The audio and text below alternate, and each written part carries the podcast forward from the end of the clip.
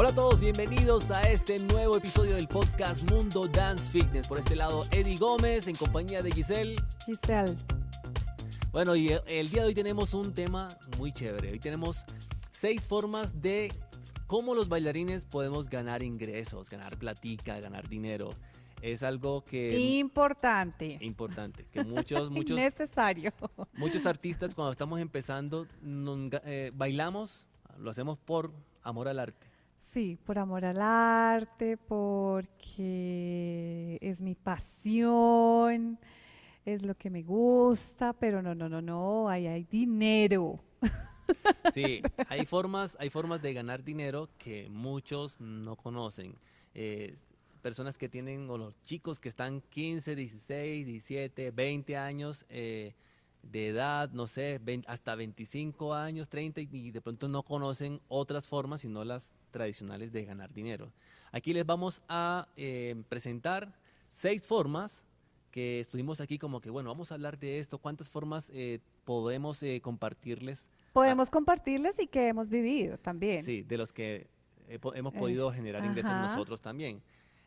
bueno, y vamos a empezar con la Igual, primera. Igual, si ustedes tienen, nos ayudan también. Sí, sí, de pronto tienen otra forma, claro, yo creo que también hay otras formas, otras formas diferentes, pero, pero vamos a presentarles. Ese es otro tema. Sí, sería otro tema entonces. Hay, hay, otra, hay formas de las que hemos utilizado nosotros eh, eh, durante toda nuestra carrera artística que nos ha ido eh, relativamente bien con, con el tema. y les Los tiempos no son iguales, eso hay que aclararlo. Todo está cambiando. Todo cambia, todo baja. Y Sí, ya, a veces sube, a veces no vuelve a subir. No, es que son temporadas y además estamos ahorita pasando una pandemia y todo el mundo sabe que, es, que esto ha sido tenaz para los artistas. Pero eh, yo creo que saliendo de la pandemia hay que ser también conscientes que cuando podamos volver a eventos y a juntarnos y a tener alumnos o a tener eh, shows y espectáculos, hay formas en las que podemos eh, que pueden ir pensando, de pronto habrán algunas que nombremos que no sepan y digan, ay, wow, no se me ha ocurrido esto, entonces voy a ponerlo en práctica.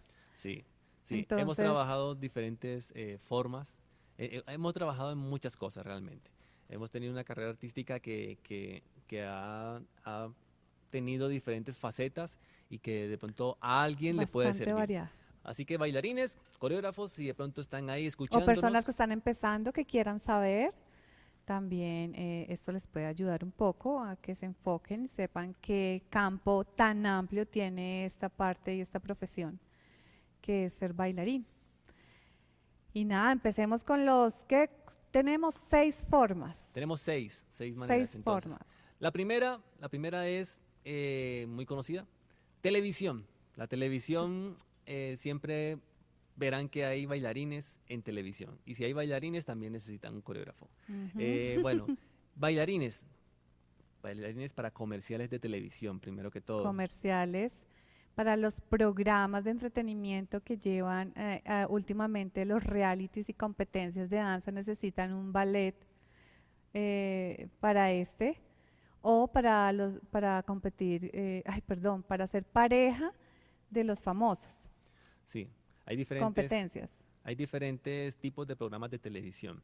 Entonces, eh, por ejemplo, yo me llamo La Voz Colombia, eh, El Factor bailando con las estrellas. Bailando con las estrellas, Bailando por un sueño. Hay, hay muchos programas de entretenimiento que, que son estos que necesitan bailarines siempre para acompañar ya sea al artista, si es un programa de televisión de cantantes, siempre van a necesitar también ahí como acompañamiento para ciertos tipos de show. Incluso para novelas. Yo, habían varias novelas eh, eh, hace años atrás y eran de danza y entonces tocaba uno ser bailarín para poder estar en la barra haciendo o siguiendo las coreografías que hacía el coreógrafo de la protagonista. Entonces, ahí hay también otra parte. Por ejemplo, había novelas, nosotros participamos hace unos años en La Mujer en el Espejo, ahí había otra, otra, otra que se llamaba La Academia. Mm. Eh, yo soy cabeza chorlito a veces para los nombres, entonces... Yo me acuerdo de algunos de los programas de los que, de los que estuvimos por ahí, eh, de las telenovelas. Pero bueno. esa es la primera, así es que eh, para que vayan sabiendo, para, para televisión siempre hay que hacer como un filtro, un casting que pues chévere cuando uno es de pronto, si es conocido el coreógrafo y te dan la oportunidad de meterte de una, bien, pero normalmente hay que hacer un filtro, siempre hay que hacer un casting. Hay que hacer como dos filtros. En nuestra época era así. O sea, el filtro. No, y todavía, todavía. a ver cómo registrabas en cámara, primero que todo. Segundo, pasabas después con el coreógrafo a que hicieras eh, los 16 tiempos y mostrarlo, interpretarlo y ponerle tu estilo a ver cómo se veía. Entonces, y tercero, eh, eh, siempre como que lo estético, la, por lo menos la bailarina no podía ser gorda, no podía hacer eso. Entonces sufríamos un poco, de, tuve amigas que sufrían un poco también por eso, por el tema físico del GAES, entonces era un poco cruel en ese sentido. Sí, el tema de la televisión siempre tiene sus exigencias. Mm. Eh, buscan siempre un perfil. Imagínense, yo también, a veces hace que unos, 15, no, digamos, 17, 18 años, cuando, cuando eh, empezábamos a trabajar, o yo empezaba a trabajar en televisión, porque André Giselle ya empezaba empezó hace mucho tiempo antes, desde muy niña empezó en televisión. Yo empecé desde los 17 años en televisión, antes ya bailaba. Bueno, entonces imagínense, cuando también yo quería entrar a la televisión, eh, me exigían, por ejemplo, un tipo de, de, peinado. Si yo tenía el pelo así afro, en esa época no era tan común tener el pelo afro. Para algunos tipos de, de programas de televisión que exigían de pronto una, un perfil más internacional. Eh, y eso es todo lo que, lo que necesite de pronto la, productora, ¿no? Si la productora necesita que sean todos blancos, que sean morenitos, que sean eh, eh, variados, que sean altos, bajitos, gorditas, flaquitas, eso depende de lo que estén buscando en televisión. Pero esa es nuestra primera forma en la que en la que un bailarín si se prepara y está bien. ¿Los comerciales entran dentro de esa primera? Sí, comerciales ah, todo lo que tenga que ver con televisión. Ahora vámonos con la segunda.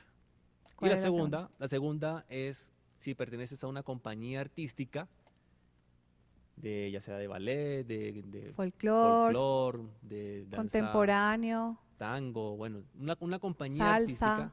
Si te, si, te, si te metes a trabajar en una compañía artística, ya sea que te formes ahí, desde jovencito te vas formando y luego ya llegas a la compañía a trabajar como tal con ellos, eh, en los teatros, en los espectáculos, en las giras internacionales o nacionales que se hagan en cada país. Esa es una forma en la que un bailarín también puede generar ingresos ya después de su formación.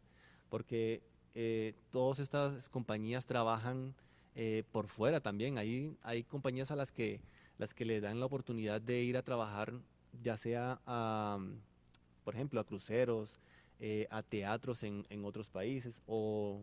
A hoteles. A hoteles. A hoteles. Sí, entonces eh, las compañías tienen, tienen eh, diferentes formas también de trabajar. Hasta a veces las mismas compañías las contratan para eventos y esas compañías pues tienen que pagarle a sus bailarines. Y no solamente gira internacional, dentro de su país los incluyen en, en bastantes eventos. En festivales en también. festivales.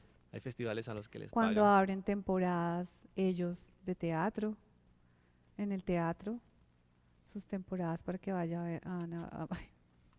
sí, digamos cuando trabajamos en, en ballet, ballet, de Colombia o Ana Pavlova o, o, bueno, Alma de Tango, bueno, siempre que hacían estas, estas eh, los espectáculos y la gente pagaba sus, sus, entradas, siempre teníamos ahí como una, una platica.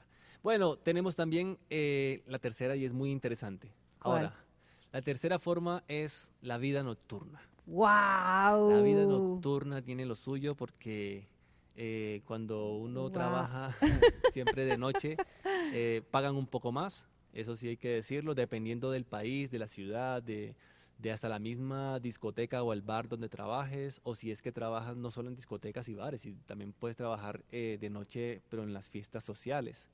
En los clubs, para los matrimonios, 15 años, eso entra dentro de lo nocturno. Sí, eh, y esta vida nocturna hay que decirlo que siempre es los fines de semana. Esta vida nocturna hay que saberla manejar, ¿sí? Y personalmente, en mi época, cuando yo lo, lo hice, eh, afortunadamente me fue muy bien. Ganaba muy bien. Sino que a veces uno dice, ah, el otro fin de semana tengo otro, tengo tres, tengo cuatro y malgastaba el dinero. Entonces, si uno fuera más consciente en ese tema, créanme que se les ve el dinero. Bien, bien, bien invertido se les vería el dinero. Pero eh, eh, ese tema es súper es, chévere, es muy buena entrada porque no solamente harían una discoteca, uno alcanza a hacer tres discotecas, máximo cuatro, uno corriendo con la maleta por toda la ciudad, pero, pero bien. Eso hay que decirlo que en, cada ciudad o país es diferente. Es diferente, sí. Pero, pero en nuestra experiencia, las discotecas, donde siempre hay trago, hay espectáculos, hay eh, entretenimiento, casi siempre hay bailarines que amenizan como hay el momento en la noche. Entonces, esa es una de las formas eh, en las que, claro, hay que tener cuidado, como dice Giselle, hay que tener cuidado con la vida nocturna también, especialmente las mujeres, porque las mujeres en la vida nocturna en los bares siempre hay, hay quien se quiere sobrepasar con ellas, pero bueno, ya eso son acuerdos que se hacen los, con, los, con los dueños del bar y la cosa. Entonces, eh, esa es nuestra tercera forma en la que pueden generar ingresos como bailarines vayan pensándolo, a ver cuál de, de, todos les interesa o si quieren trabajar en todos. Puede que sí, sería chévere.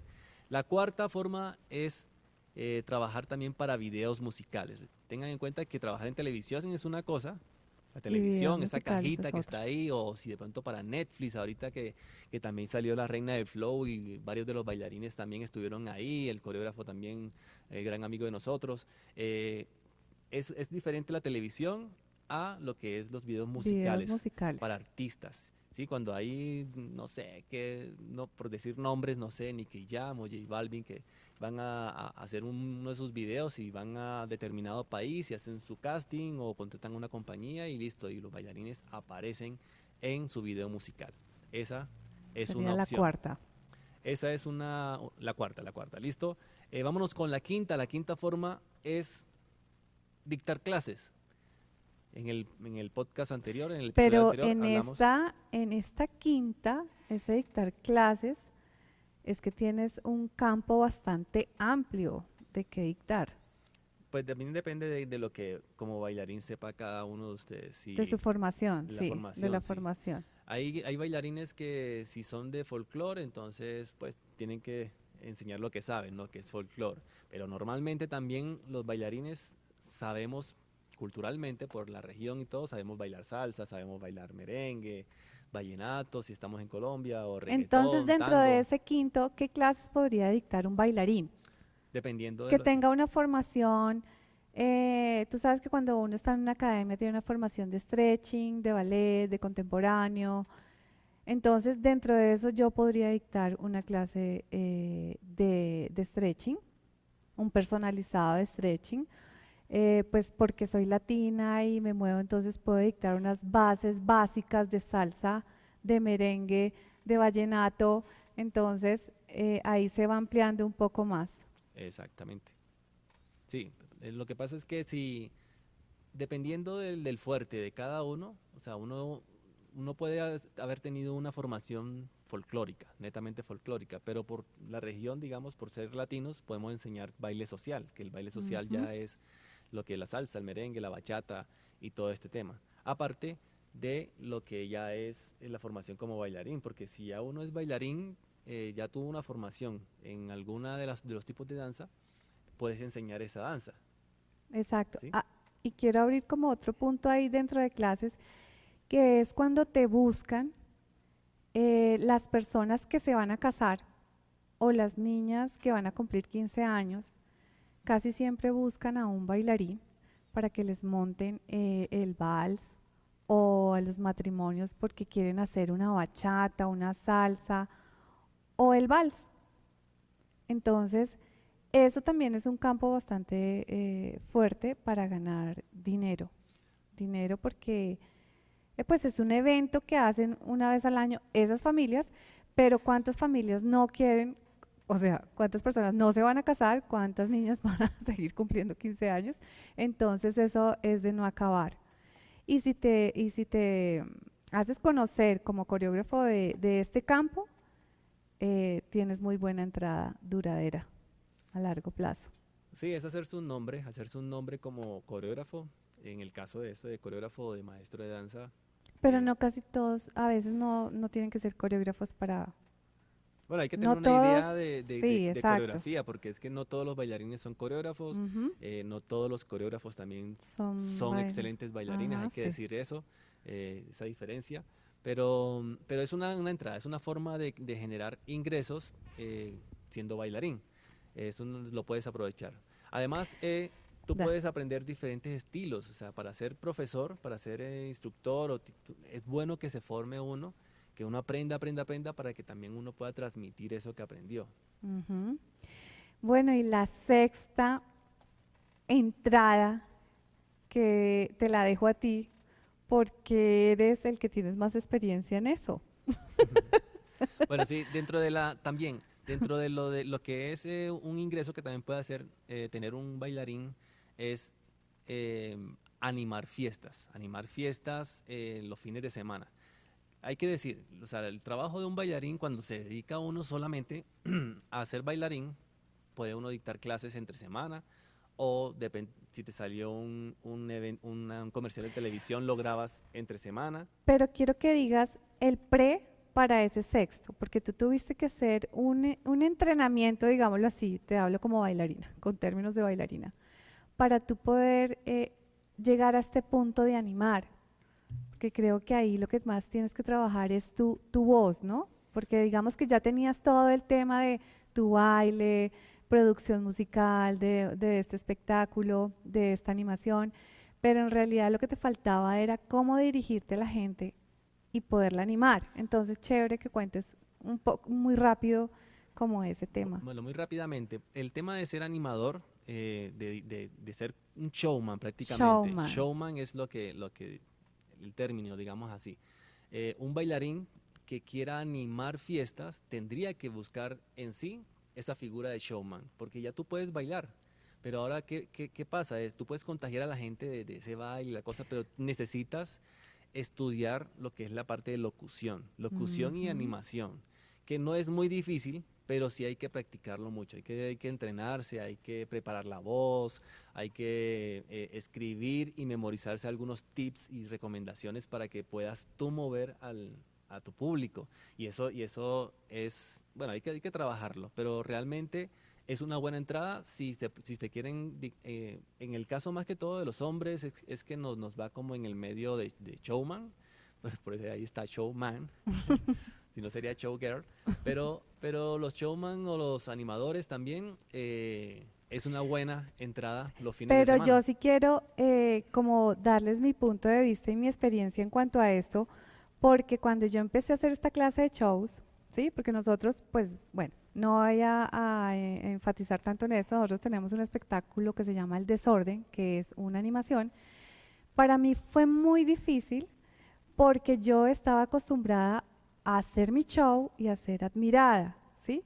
Yo sí, estoy bailando y estoy haciendo y estoy haciendo perfecto la mano y el pie y la punta y aquí tengo que girar. Aquí no es tanto si haces la punta, si te mueves así, si vas, sino qué tanto le transmites esa energía al público.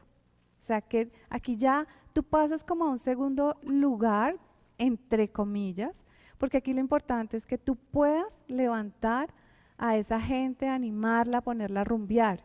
Entonces, a mí me costó mucho eso. O sea, o sea como que, oye, no, a ti no te o sea, tú vienes aquí a hacerlos felices. Sí, es que es otra onda. Cuando, cuando trabajamos ya en la parte, en esta sexta forma de, ganar dinero que es eh, como animadores, eh, nosotros no tenemos que preocuparnos tanto, o sí, es bueno que nos, que nos, nos, vean los brazos, la línea, la postura. Los movimientos de los pasos muy limpios, muy sencillos. Pero en realidad sí me luzco, pero yo necesito es que el público me siga, o sea, no necesito que yo hacer mil pasos complicados para que la gente no pueda hacer nada. Entonces aquí es al contrario, es, es, es dedicarme a ese público, a que me entienda, a que me siga, a que me copie con algo muy sencillo y visualmente se vea muy bien. ¿sí? Entonces, a mí personalmente me costó, y te acuerdas que yo te decía, ay, pero la logré. Bueno, bueno, es que sí, es, es, duro porque al principio cuando solamente estamos acostumbrados a bailar...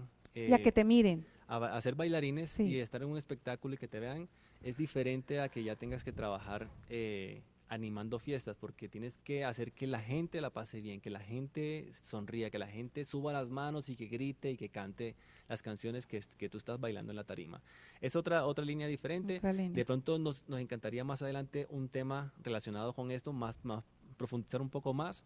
Pero bueno, si, si, si quieren eh, ser animadores o bueno, quieren trabajar en alguno de estos seis las seis formas que, que, le estamos eh, indicando el día de hoy. O si tienen preguntas. O si tienen otra forma. Ah, bueno, es que sí, es que hay más, pero es que, más, es, que estas otras formas eh, las dejaríamos para un tema más picante también. O si vemos muchas preguntas repetitivas, hacemos un podcast de ese y hablamos y profundizamos. Eh, el la idea también es que ustedes nos digan, hey, pero también no han hecho esto, no han trabajado, aquí en este país hacemos esto, lo manejamos así, entonces sería chévere como intercambiar ideas. Sí, sí, Sería bueno. Si tienen, si tienen en su país o en su región o en su ciudad eh, otras formas de ganar dinero por medio del baile, es que hay muchas formas de ganar dinero, ¿no? Pero por medio del baile.